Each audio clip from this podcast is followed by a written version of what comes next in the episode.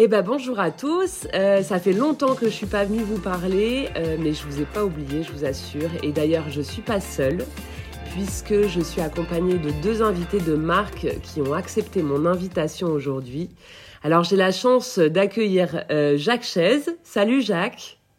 Salut. Euh, alors, il y a tellement de choses à dire sur ton parcours que je vais sans doute en oublier. Je sais que tu as été euh, donc patron euh, d'un groupement d'entreprises industrielles. Tu as également dirigé le CJD, l'APM. Tu es sensei, tu es membre bien sûr de l'Institut Lean France, c'est comme ça qu'on se connaît. Et tu es l'auteur de plusieurs ouvrages sur le Lean et sur l'entreprise apprenante. J'espère ne pas avoir oublié trop de trucs. C'est parfait. Merci, super. Et puis, on a une deuxième invitée pour ce débat, euh, Annelise Selzer. Euh, salut Annelise. Salut. Eh ben, bienvenue, je suis ravie de t'accueillir ici. Donc, euh, pareil, je vais essayer de de pas trop accrocher ta carrière. Euh, tu es directrice exécutive de l'Institut Lean France, bien entendu sensei, et co-auteur de l'ouvrage Apprendre à apprendre, qui traite de l'intelligence collective dans les organisations apprenantes. Exactement, et on l'a même coécrit avec Jacques. Mais oui, euh, tout à voilà, donc c'était notre notre rencontre autour des organisations apprenantes qui date déjà depuis euh, une bonne dizaine voire quinzaine d'années, voilà, qui a trouvé son son une conclusion, pas une conclusion, une conclusion provisoire, enfin en tout cas une, quelque chose de vivant autour de ce livre avec Régis Medina et Michael Ballet. C'est ça. Bon, en tout cas, ouais, voilà, vous êtes amené à travailler, à vous parler euh, régulièrement, donc euh, vous rencontrez pas pendant ce podcast, quoi. C'est ça qu'on peut dire, Jacques et toi. vous connaissez, vous avez fait un petit bout de chemin. on se connaît bien. Ouais, c'est ça. Euh, alors, juste, je vous propose, avant d'entrer dans le vif du sujet, euh, je reviens quand même en quelques mots sur ce podcast et notamment pour les auditeurs, euh, pour, pour, que tout le monde puisse suivre euh, comment a évolué ce podcast. Au fil des années, euh, d'abord j'ai commencé en solo pour vous raconter mes gembas, les essais, les erreurs, les apprentissages que j'ai pu faire euh, sur le Toyota Production System, le TPS. Puis après en duo avec des lean officers, avec bien entendu des sensei, des patrons pour partager leurs pratiques sur le terrain. Euh, et puis le dernier opus qui a été fait avec euh, Michael, Michael Ballet, consacré à une série spéciale leadership. Et aujourd'hui, ce qu'on voulait vous proposer avec Annelise et Jacques, euh, c'était de démarrer une nouvelle émission consacrée aux auteurs du blog du Lean. Alors pour ceux qui ne connaissent pas, qui n'ont pas encore découvert le blog du Lean, c'est très simple. Il vous suffit de taper euh, blog du Lean dans votre barre de recherche sur Google. Euh, et puis vous sélectionnez la première proposition que vous fait Google. Euh, le principe est assez amusant. Enfin, en tout cas, moi, je m'amuse. Vous me direz si vous, ça vous amuse aussi. Mais c'est en gros euh, une, une question de manière assez régulière, à peu près tous les deux mois. Une question est posée sur le blog, euh, plutôt une, question issue du terrain. Il y a souvent un petit contexte qui est donné. Et les auteurs de l'Institut Lean France et moi-même, on essaye d'y apporter Enfin, on y apporte une réponse. Les points de vue sont très riches et très différents parce que bah, on a tous des expériences, des backgrounds, des des, euh, histoires différentes à raconter. Ça va de l'industrie au service, à la tech, aux startups, aux grosses entreprises, en France, à l'étranger, avec des patrons, avec des managers, avec des des gens du terrain. Enfin, c'est très très varié voilà un petit peu le, retour d'expérience qu'on en a au bout d'une bonne année euh, euh, depuis que ce, blog tourne. Donc en discutant avec plusieurs auditeurs euh, du podcast, en fait l'idée m'a été soumise d'ouvrir le débat en live sur le principe de un épisode, une question du blog et des auteurs comme vous deux qui viendraient en discuter avec moi. Et puis ouvrir voilà cette discussion plutôt en audio plutôt qu'en écrit. Donc, nous voilà pour ce premier épisode et j'arrive enfin à la, fin de cette introduction assez longue euh, dans lequel on a choisi, alors on a choisi de parler de flux euh, et plus particulièrement de parler de flux continu. C'était la toute première question du blog. Euh, merci de merci de jouer le jeu du coup merci d'avoir bien voulu être mes bêta testeurs pour ce pour cet épisode euh, alors, bien sûr, si vous voulez retrouver les articles de Jacques et de Anne-Lise sur le sujet, il vous suffit de taper euh, les mots-clés. Euh, moi, j'ai fait flux continu dans la petite, la petite loupe sur le blog et puis vous tombez sur toutes les réponses qui ont attrait au, au flux continu, dont celle de Jacques et Anne-Lise parmi les autres auteurs. Voilà pour l'intro. Euh, alors on entend très souvent parler de flux tiré et de Kanban, euh, le fameux Ono système, euh, mais c'est mon ressenti. J'entends moins parler, en tout cas sur les gamba que j'ai eu l'occasion de, de fréquenter, beaucoup moins parler de flux continu, comme si c'était pas nécessairement le but recherché. Et donc la question du blog, de manière assez classique et simple, a été quelles sont les raisons qui nous empêcheraient d'aller jusqu'au flux continu? Où c'est que nous bloquons? Alors, je, voudrais euh, commencer du coup avec une première question. Euh, Jacques, si tu as envie d'ouvrir le bal, euh, tu as le droit de dire non, bien sûr. Hein. Euh, c'est bon. en quoi, selon toi, et puis d'après tes expériences, le flux continu pourrait être considéré, ou pas d'ailleurs, comme l'idéal du flux?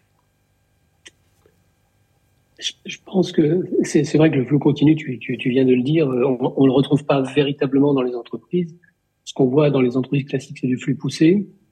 Ce qu'on voit, c'est du flux tiré euh, un peu moins souvent.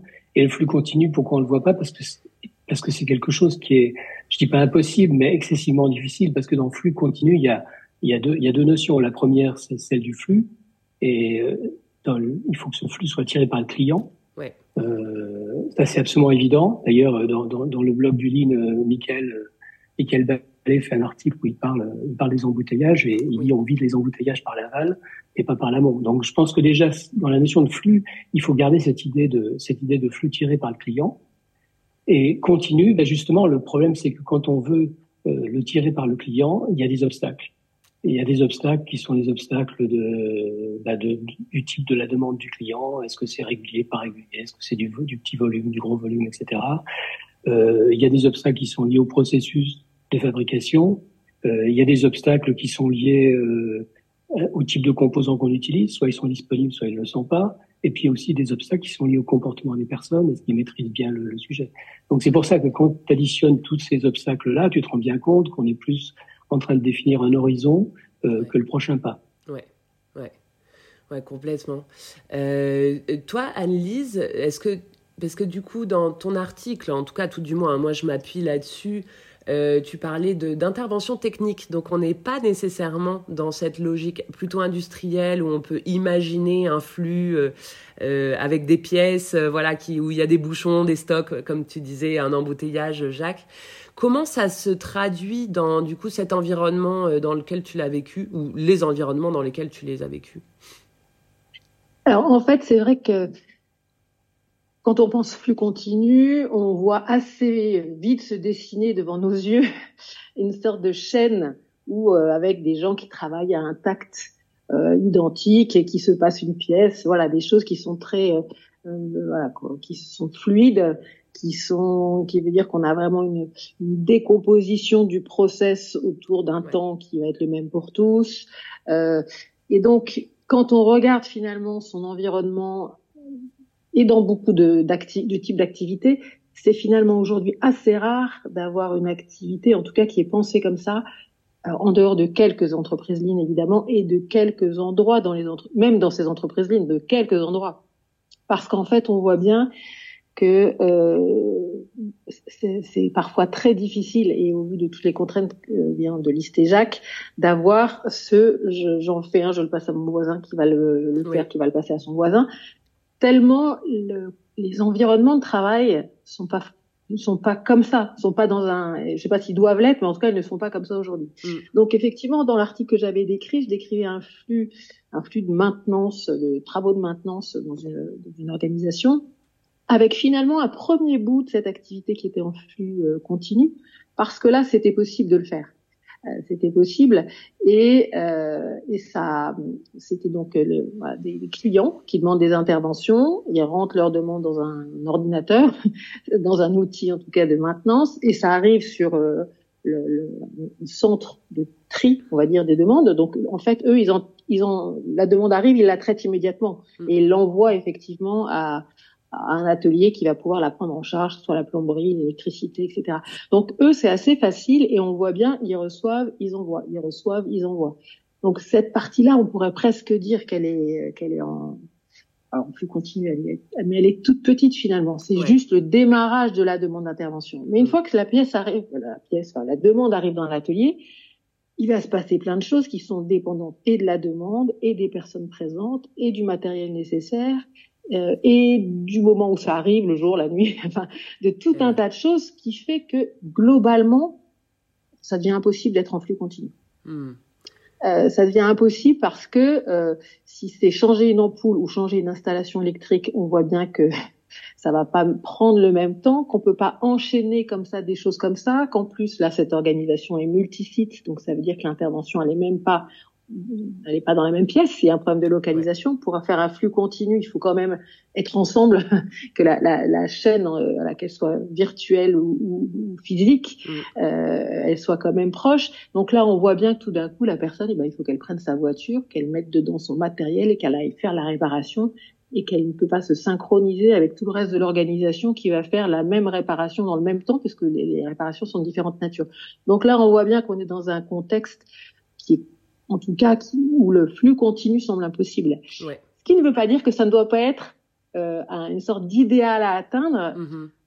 Pourquoi? C'est que réfléchir à quelles sont les conditions du flux, du flux continu euh, sont autant de réflexions qui vont de toute façon aider à mieux comprendre le flux et à l'améliorer. Donc, donc quoi qu'il en soit, ça reste pour moi une, une, une étoile peut-être hors d'atteinte et qui, qui peut-être même pas d'ailleurs euh, justifié mm. d'atteindre mm.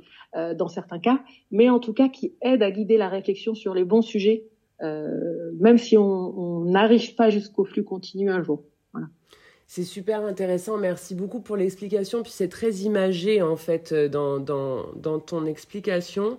Euh, juste pour, euh, pour aider, puisque je sais que certains auditeurs, alors on a des gens qui pratiquent le lean, on a des gens qui, en, qui le pratiquent moins, qui le découvrent euh, avec ce podcast ou avec un, un certain nombre de, de canaux d'information, dont ce podcast.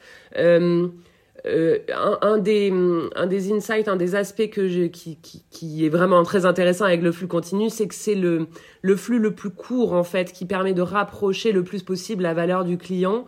Et donc du coup, on parle de lead time, de temps d'écoulement, qui est en fait le plus court possible. Flux continu, c'est quand la pièce ou la demande ou le service en question, la valeur euh, passe dans le flux d'ajout de valeur et arrive au client le plus tôt possible plutôt que de s'arrêter et repartir hein, des stop and go, euh, que ce soit dans un stock ou dans une boîte mail ou dans une bannette, enfin voilà, selon, euh, selon de quoi s'agit-il comme pièce. Euh, mais comme tu le décris très bien, Anne-Lise, par moment, ça n'est juste pas, pas possible dans l'état actuel des choses, dans le contexte actuel dans lequel on est. Euh, pour plein de raisons d'ailleurs qui sont décrites dans ton, dans ton article. On y reviendra peut-être par la suite. Moi, j'avais euh, du coup une, euh, je voulais rebondir sur une question pour toi, Jacques. Tu parlais justement d'obstacles. J'aimerais bien faire un, petit zoom sur sur ton ton article et notamment la la métaphore en fait très imagée que tu que tu fais dans ton article.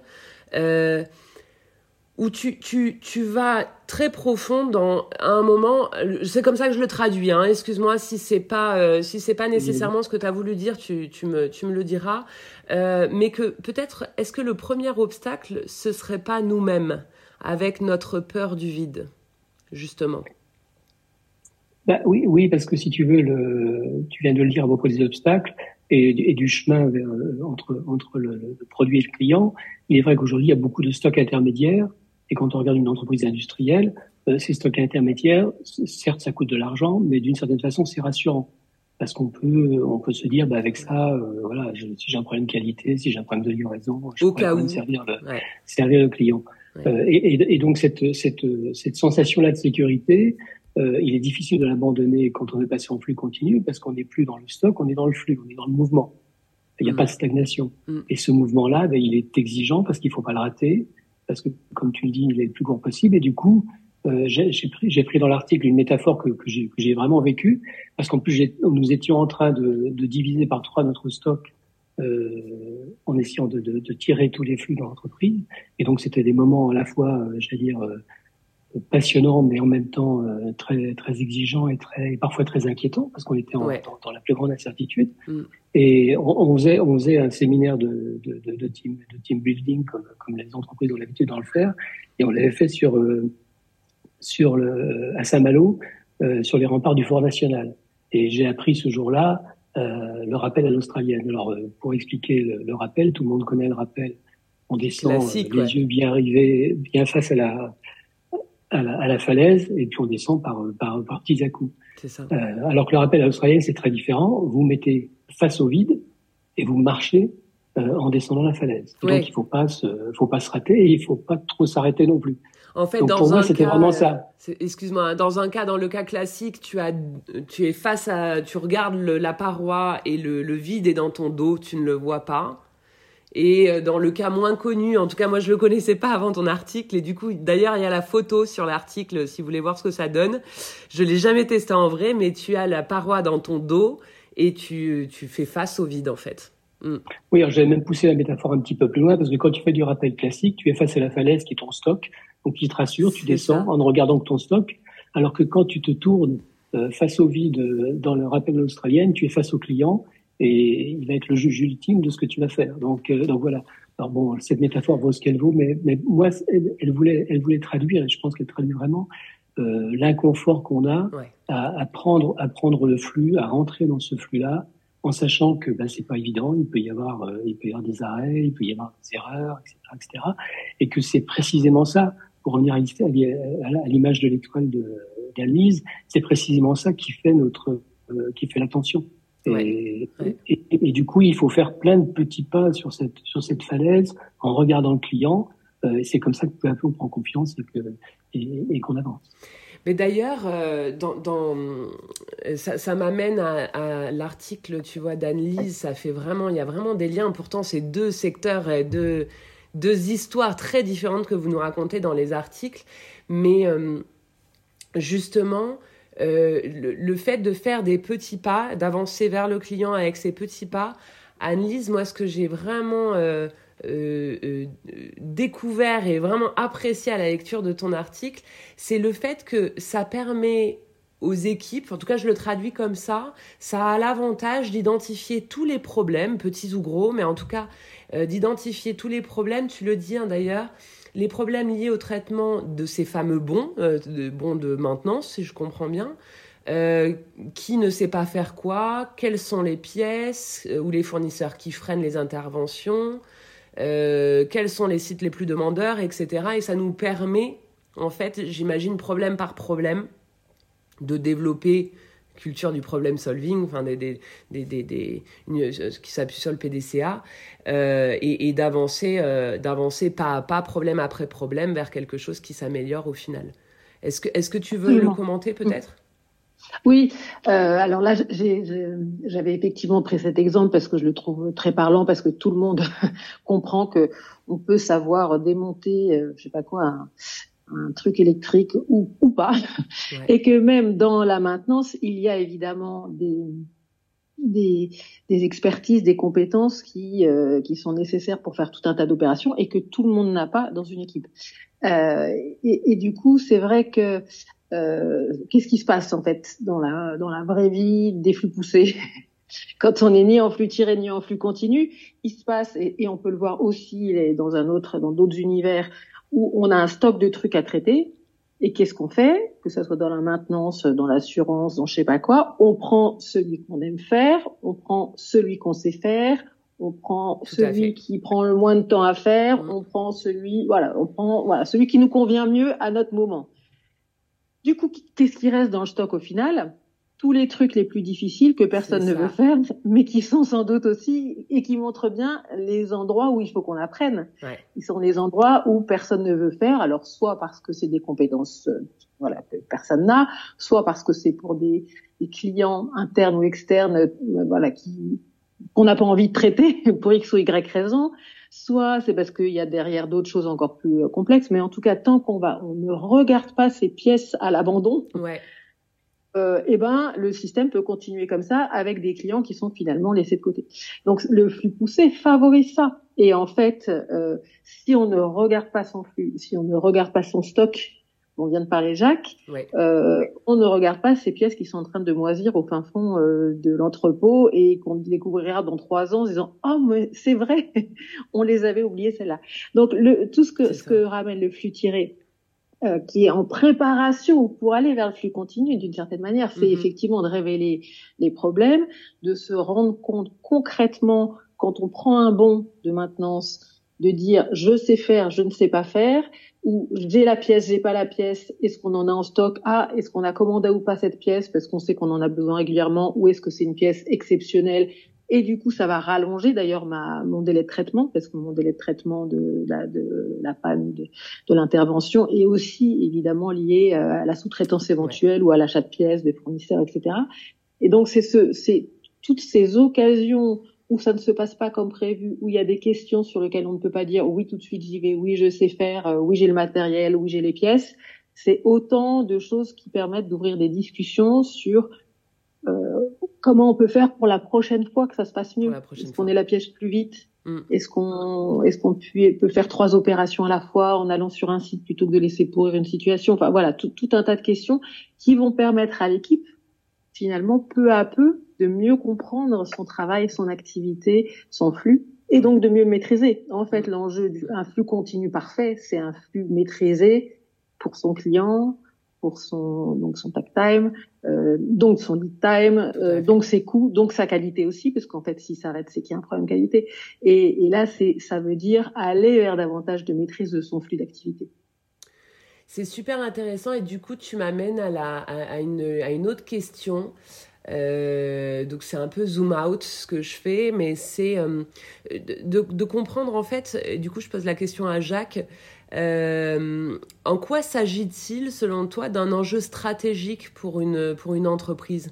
D'un moment d'aller de, d'aller vers ce flux, qu'il soit tiré ou qu'il soit continu, on voit bien qu'à un moment, c'est une, c'est une histoire sans fin, puisque des problèmes, on en aura toujours, et des pièces qu'on ne sait pas faire, sans doute, euh, à chaque fois, ou en tout cas sur lesquelles on peut apprendre. En quoi il s'agit, pour toi, en tant que patron, d'un enjeu stratégique pour, euh, pour la survie de la boîte, enfin, sa pérennité, tout du moins? C'est un, un, enjeu stratégique à, double titre. C'est d'abord un enjeu parce que finalement, le, flux, le flux continu te, te, met dans le focus client en permanence, ce que vient de dire, ce que vient de dire Ça, c'est le premier enjeu. Et deuxième enjeu, c'est que le flux continu te donne aussi la possibilité de répondre euh, aux clients. Ouais. Parce que quand tu es en flux continu, dans l'idéal, tu fais pas de stock du tout, d'accord? Donc ça veut dire que chaque minute, chaque instant, chaque heure, chaque chaque journée de travail a une valeur client. Alors que si tu fais du flux poussé, tu as une partie de ton activité au jour le jour qui est effectivement pour le client, mais tu as une grosse partie qui est pour le stock. Oui. Et, et, du coup, tu vas, tu vas gaspiller de la, du temps, de la capacité euh, à travailler pour le stock et à ne pas servir le client ça, paraît idiot, mais beaucoup, beaucoup de gens ne réalisent pas que leur capacité d'entreprise, il faudrait vraiment qu'ils la mesurent euh, en capacité directe vers le client et en capacité vers le stock au cas où, au cas où, parce que pour l'instant le stock il n'est pas vendu. Ouais. Euh, et, et, ça c'est vraiment, ça c'est vraiment stratégique. Du coup ça, ça, ça entraîne tout un tas de, tout un tas de, de, décisions. Mais je, en, en t'écoutant à l'instant avec avec Annie, je, je pensais par exemple au SMED. Oui. Dans mon entreprise industrielle. Euh, on avait des machines qui faisaient des, des séries de produits, mettons, pendant les, euh, une journée, parfois plusieurs, plusieurs jours. Et, évidemment, quand tu fais ça, tu as une partie de ce que tu es en train de faire qui va aller vers le client et une grosse partie qui va aller vers le stock. Tout à fait. Donc, si tu veux être en flux continu, il faut que tu remettes toute ta capacité vers le client. Ça veut donc dire qu'il faut que tu puisses changer de série rapidement sur une machine. Hmm. Et on a eu des cas où il nous fallait aller 8 heures pour changer de série, qui était énorme, et grâce au travail qu'on a fait, on appelle ça le SMED, euh, de changement de, de changement d'outillage, on a pu descendre à 40 minutes.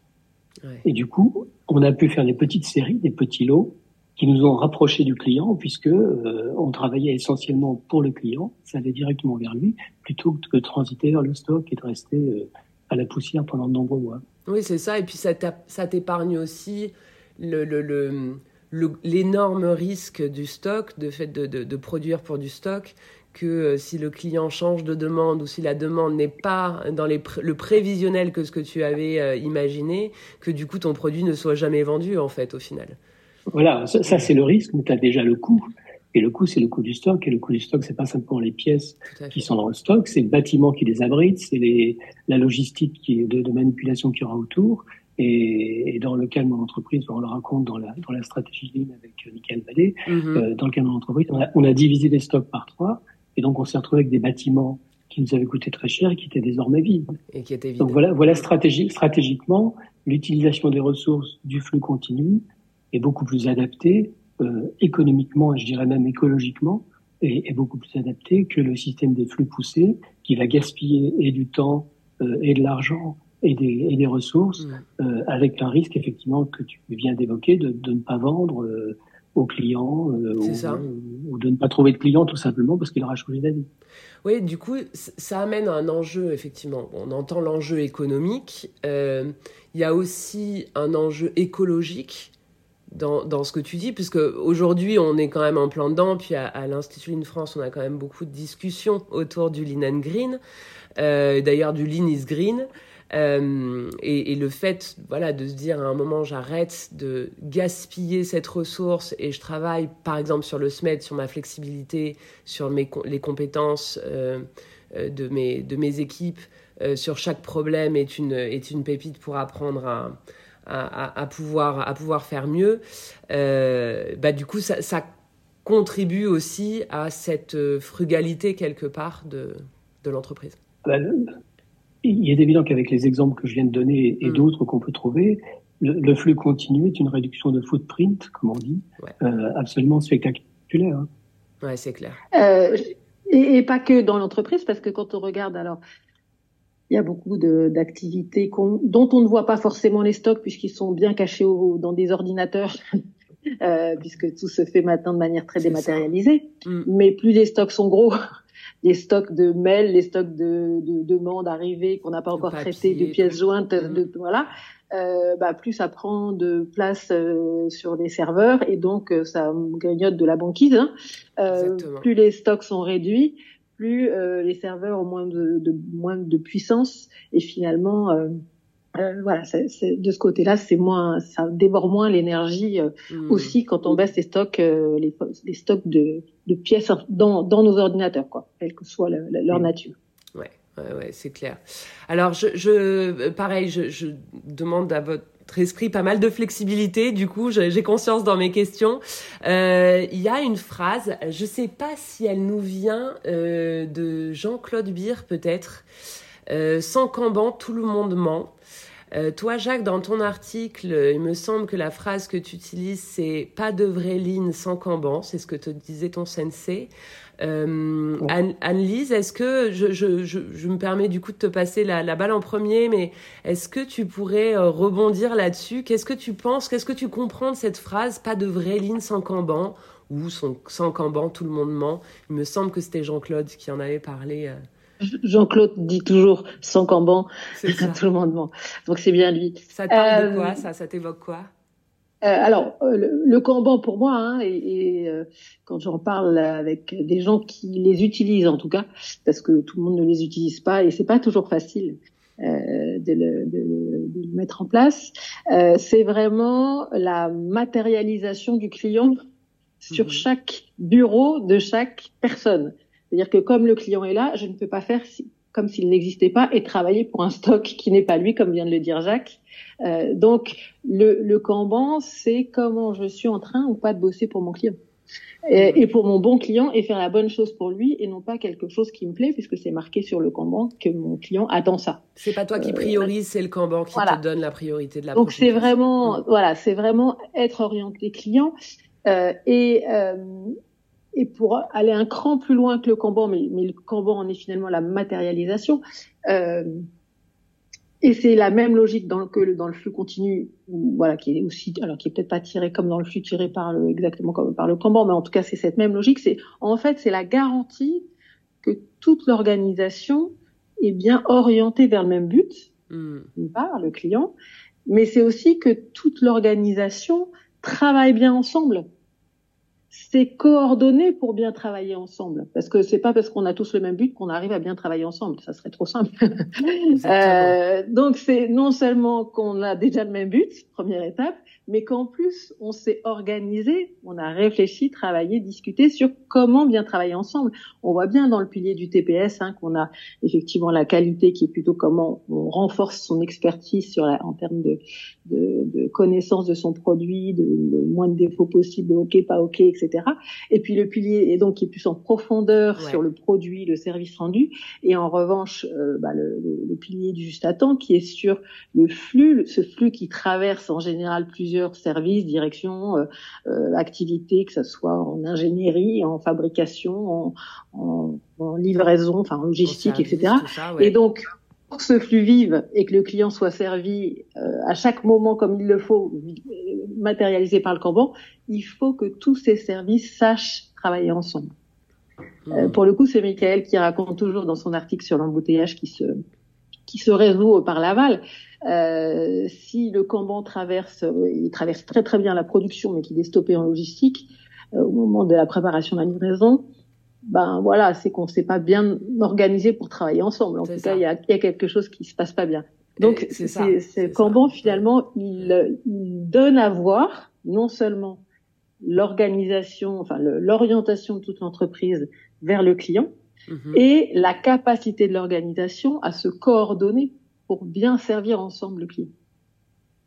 Super intéressant. Jacques, est-ce que tu, tu veux euh, poursuivre cette... Euh, non, je, je, je, prolongerai parce qu'effectivement, le côté, côté je qualité et maîtrise des produits et des process, euh, il y a l'andon pour, pour, pour réussir du premier coup, pour arrêt au premier défaut. Et côté juste à temps, côté flux client, effectivement, la, la synchronisation, enfin, le, le Kanban est vraiment l'outil de synchronisation d'entreprise.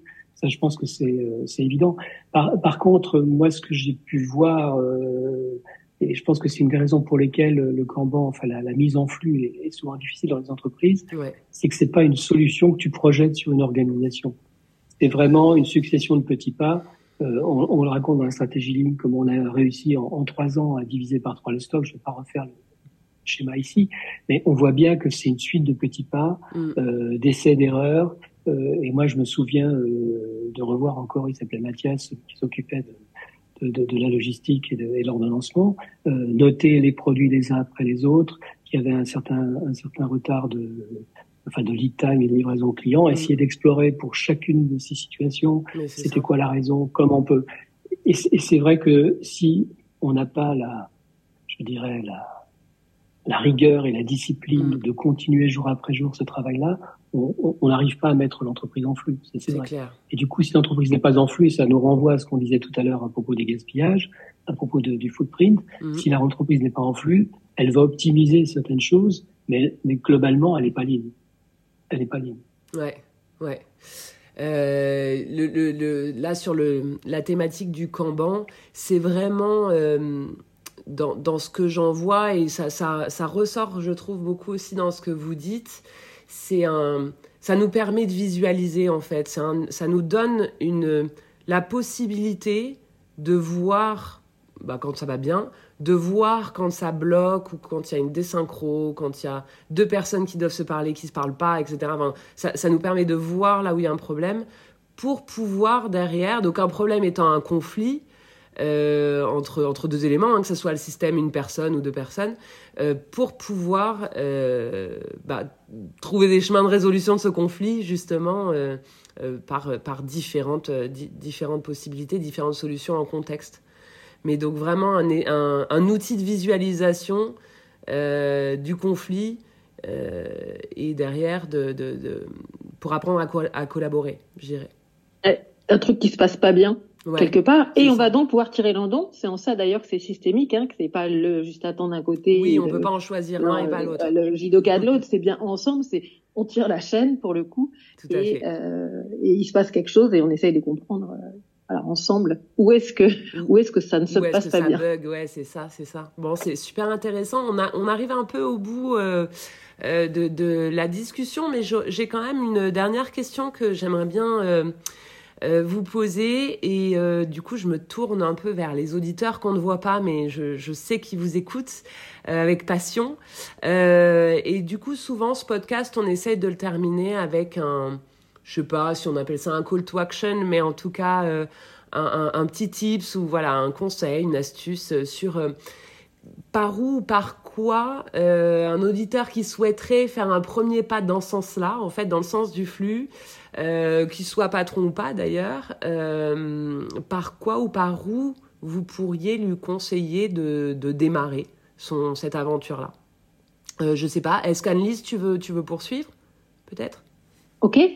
Alors, bah, déjà, il faut premier pas, il faut s'intéresser, avoir envie d'aller les voir, et du coup, il faut rentrer dedans Ouais. Euh, et rentrer dedans, c'est se mettre alors se mettre sur un bon de commande, se mettre sur une commande client, se mettre sur euh, une pièce en train d'être fabriquée et la suivre et la suivre en regardant ce qui lui arrive. Une pièce déjà, une euh, un, un, truc. Euh, et, et imaginer et regarder sa vie regarder sa vie, c'est-à-dire à quel endroit, euh, ben, comment il avance, qu'est-ce qui déclenche son avancement, qu'est-ce qui, par quel canal il passe, est-ce qu'il stagne, combien de temps il met finalement pour aller d'un point à un autre, ou voir du, son débarras jusqu'à la fin.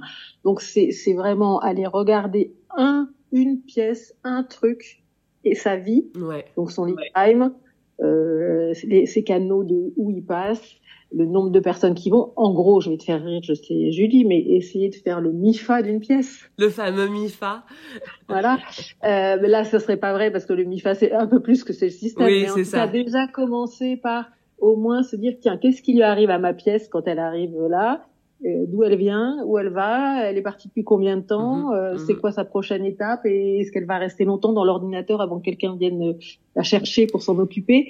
Voilà. ça. Déjà, essayer de comprendre le circuit puis après de regarder un peu plus haut, regarder un peu plus chaque étape, Ouais. euh, regarder justement les stagnations dont parlait Jacques, les endroits, les, les- les stocks ou pas. Enfin, voilà, c'est vraiment mais commencer par une première pièce. Oui. Et, et par exemple, hein, là, ça serait pour mon équipe de maintenance euh, se mettre sur un bon, Mm. un bon qui arrive d'un client et voir la vie du bon. Et est-ce que quelqu'un le prend? Est-ce que quelqu'un ne veut, ne veut pas de ce, personne ne veut de ce bon parce que et Ça du coup qu'est-ce qui le chose. caractérise? Au bout de combien de temps il part? Est-ce qu'il voilà Est-ce qu'il est embarqué avec d'autres? Est-ce que finalement euh, la personne n'avait pas le bon tournevis donc est obligé de revenir chercher? Enfin voilà. Donc tout ce qui arrive à ce bon précisément C'est ça. qui permettra déjà de se familiariser avec un premier circuit et puis se poser plein de questions qu'on va pouvoir après aller voir sur d'autres bons et d'autres Ah, ça fait Donc- déjà pas mal de boulot. Vous l'avez compris, on a, Ouais. on parle de pièces. si on parle de pièces, c'est pas nécessairement euh, que de l'industrie. Je, je le dis quand même pour clarifier, parce que j'ai plusieurs fois eu la remarque. Mais voilà, ça peut être une pièce, une, une, une pièce automobile, mais ça peut être, comme le dit Annelise, un bon, un bon de maintenance, un, euh, un mail qui arrive une euh, une un facture, mail. euh, voilà une demande client, euh, une demande client, qu'est-ce qui lui arrive Un euh, bon de commande, exactement. Euh, il faut arriver à, à- à passer au travers du mot euh, la, la pièce pour comprendre ce qu'on y met, mais en gros, c'est quelque chose que le client achète et pour lequel on sera à un moment payé. Et donc, du coup, ce qui nous intéresse, si, si je caricature ce que tu dis, c'est de l'entrée de cette pièce euh, dans le, dans le flux, à un moment du flux, par exemple la prise de commande, jusqu'à euh, non pas la fin de production pour arriver dans un stock, mais, euh, mais bien euh, l'arrivée de la livraison pour arriver chez le client et qu'à un moment on puisse espérer être, être payé pour ça. Ok. Jacques, est-ce que tu as un autre Ben, je- conseil à donner? Je vais essayer de pas parler d'industrie, donc je vais parler de pièces.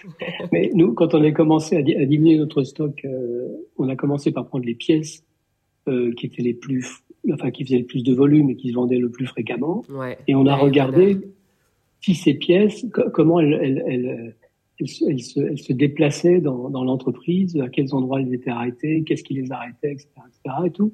Comment on peut ajuster la capacité euh, de, de, de fabrication et de montage Ouais. euh, à la vente réelle, à la vente réelle. Et du coup, on a, on a, on a mis les cambans sur ces pièces-là. Et puis, euh, on a réduit le nombre de cambans pour être encore plus proche du, plus proche de, du, du client. Et c'est comme ça qu'on a commencé à, à raisonner. Ça prend du temps, mais effectivement, il faut, il faut agir. Il faut pas, il faut pas réfléchir. Euh, c'est pas un concept, c'est une réalité. Il faut, il faut vraiment la mettre en place. Et chaque contexte est différent. Et c'est pour ça que c'est très important de, de tester, comme, comme le dit Annelise, avec un bon, avec une pièce, avec quelque chose qui vous est familier euh, et qui vous permettra de voir quels sont les obstacles qu'il faut franchir, euh, quels sont les, les gaspillages qu'il faut éliminer, et vous allez découvrir peu à peu. Oui, bien sûr. Tout, Petit pas, petit pas après petit pas. Cela dit, pour revenir à l'étoile de à l'étoile d'Annelise et au flux continu, ça me rappelle ce, ce fameux proverbe si tu veux, euh, si tu veux labourer droit, accroche ta charrue à une étoile. Oh, c'est très beau, je le connaissais pas, tu vois. C'est très. Donc voilà, il faut jamais perdre de vue, il faut jamais perdre de vue ce vers quoi on va, puis le, faire de, de, façon très concrète. Bah écoute, super, ça, ça conclut euh, très très bien ce premier épisode. Merci beaucoup d'avoir accepté euh, l'invitation et de vous être prêté au jeu de ce débat. Merci à toi, Julie. Bah avec grand plaisir. C'était, c'était un bonheur de vous avoir là. Et puis, euh, euh, une fois n'est pas coutume, euh, je, je, vous invite pour une prochaine fois sur sans doute un autre sujet. ça sera un, un plaisir de vous retrouver ici en tout cas. Merci beaucoup et à très bientôt.